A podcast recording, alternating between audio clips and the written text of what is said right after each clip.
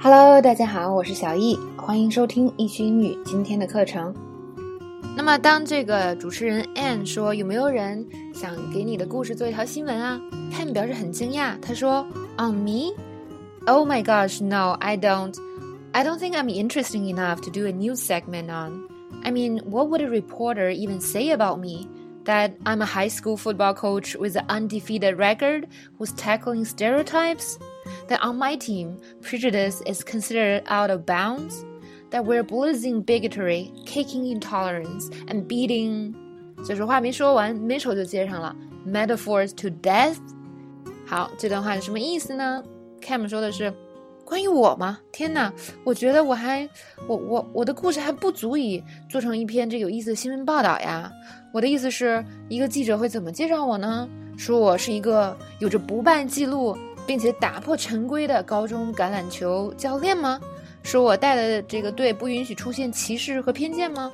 说我突破偏执，摒弃狭隘，打击……这还没等说完啊，没说就说把这个比喻到死吗？OK，因为刚才那个 Cam 在这里用了很多比喻，是吧？所以 Mitchell 接着他的话是，就是把比喻用到死。好，那么 Cam 这段话呢，表面上是谦虚，其实他是在这个刚开始谦虚，后来在不断的表扬自己。我们来看一下这边的几个很好用的知识点。第一个，stereotypes，这是我们见过好多次的词汇了，它指的是刻板印象、模式化的印象。那么 stereotypes 我们可以把它看作一个贬义词。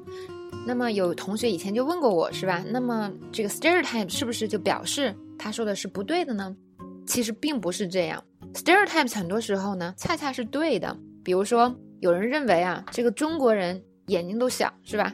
那么中国是不是有很多人眼睛小呢？是这样的。但中国人是不是全都眼睛小呢？那肯定不是的。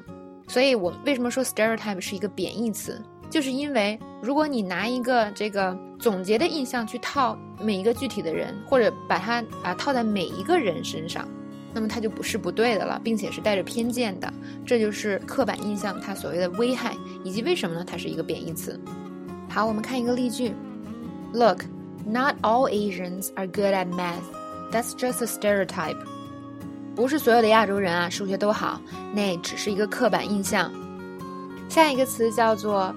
Prejudice，那么大家可能都听说过《傲慢与偏见》这本很有名的名著，它呢就叫做 Pride and Prejudice，傲慢与偏见。那么偏见呢是一个名词，但是呢它也可以做动词用，所以其实它是有两个词性的。比如说呢，啊，我们先说名词这个句子啊，Their decision was based on ignorance and prejudice，他们的决定呢是基于无知和偏见。再看一个做动词用的例句：I grew up in a small town that was prejudiced against all minorities. I'm so glad I moved away from there. 我呢，生长在一个小城市里，那里边啊歧视少数民族，所以我很开心搬走了。这边最后一个知识点，out of bounds，这是一个很地道的说法，就是很过分哦。那么我们以前还学过一个词叫做 out of line，是一样的意思。是吧？你你超出这个界限了，超出线了，就是过分了。嗯，我们来看一个例句：You can make fun of me all you want, but talking about my family is out of bounds. You can make fun of me all you want, but talking about my family is out of bounds.